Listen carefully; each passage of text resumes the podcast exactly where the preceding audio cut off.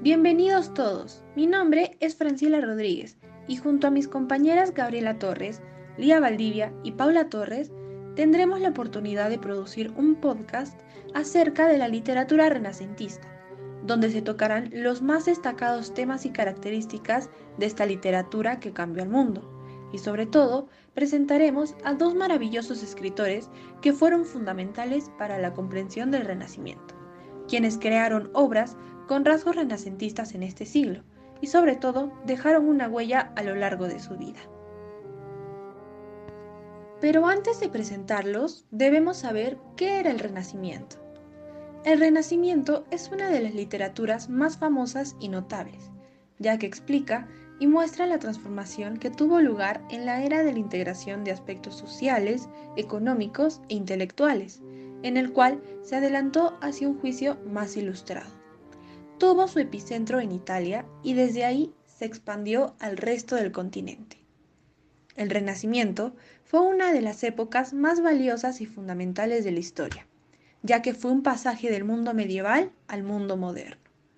La gente tenía un deseo de independencia, perfección humana y autonomía, y esta nueva etapa ha cambiado la forma de ver al mundo, y además ha cambiado la forma en que los seres humanos ven el arte, la política, la filosofía y la ciencia, y que esta misma adquiere un valor nunca antes visto.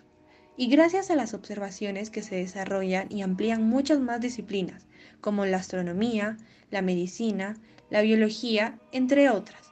De la misma manera, la observación misma inyecta un optimismo por los avances técnicos y nuevas posibilidades que estos ofrecen para el hombre y su calidad de vida. Algunas de las características del Renacimiento son el antropocentrismo choca con el teocentrismo. El ser humano estaba en el centro de todo, y no Dios, como se creía en la Edad Media. Racionalismo. La razón fue la manera en la que se llegaba al conocimiento, y junto con la ciencia era la única forma de explicar las cosas. Experimentar era la única manera de demostrar el conocimiento. La cultura grecorromana y otras culturas clásicas como fuente de inspiración. Además de características, en el Renacimiento se desarrollaron varios temas principales, como por ejemplo el amor. La literatura del Renacimiento le canta al amor y a la belleza del alma y del cuerpo como por ejemplo William Shakespeare en Romeo y Julieta. Aborda el tema del amor imposible y la tragedia que trae consigo.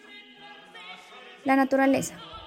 La naturaleza, el paisaje, su belleza y los sentimientos que evoca son vertidos en la literatura de este periodo.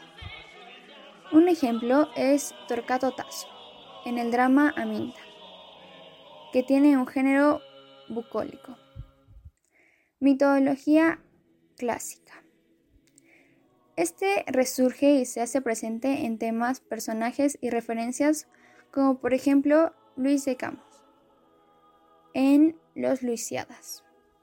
Giovanni Boccaccio fue un escritor y humanista italiano, nacido el 16 de junio de 1313 y falleció el 21 de diciembre de 1375. Es uno de los padres junto a Dante y Petrarca de la literatura en italiano, pero también es considerado como uno de los padres de la literatura renacentista. Compuso también varias obras en latín y es recordado sobre todo como autor del Decameron, libro esencial para introducir en la literatura europea el género de la novela corta o relato, y que utiliza el recurso técnico de la narración enmarcada.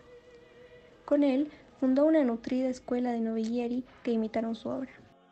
La importancia de la obra de Boccaccio llamada El Decameron en la literatura occidental fue muy importante, no solo como impulsor del humanismo, sino también como creador con el de Cameron de un modelo de prosa que está en el origen de toda la novela moderna. Giovanni Boccaccio tiene un papel muy importante en la literatura castellana, ya que sus obras marcaron un punto muy importante en esta. Los valores literarios más rescatados son la perfección que tenía el escribir en prosa y el ingenio. Su expresividad léxica era muy amplia, que iba desde palabras elegantes hasta palabras vulgares.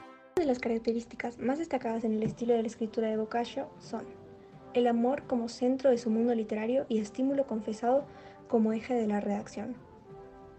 A Boccaccio le gustaba mezclar las fuentes y manejarlas con una libertad realmente asombrosa, invirtiendo los esquemas que dictaba la tradición.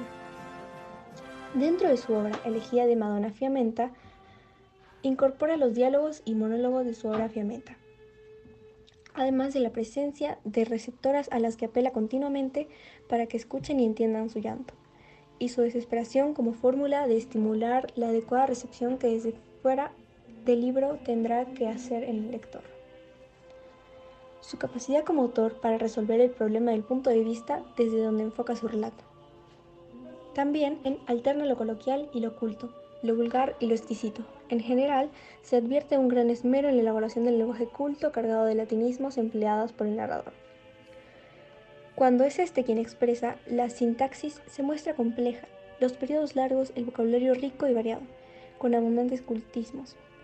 Sin embargo, en los diálogos encontramos un modo de hablar ágil, expresivo y eficaz.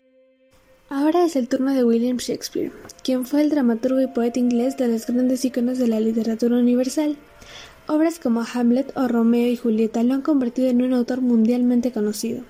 Hijo de una conocida familia de Stratford-upon-Avon, William Shakespeare nació en abril de 1564.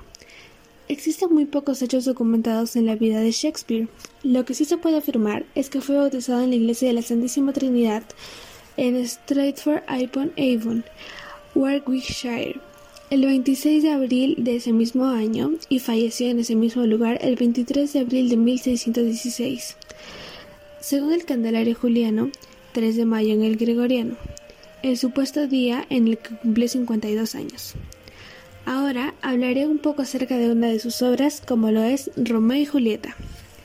En la obra Romeo y Julieta, el autor nos hace saber de cómo más o menos se vivía en esa época y el vocabulario que se daba, dándonos así un mayor conocimiento de los términos utilizados en dicha obra.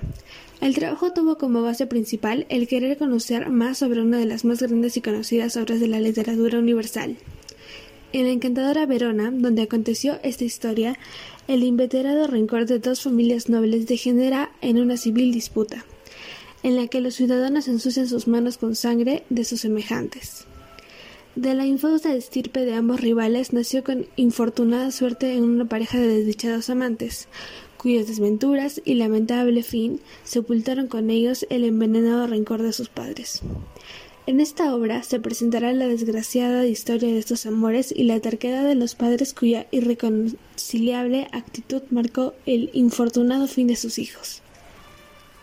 Gracias.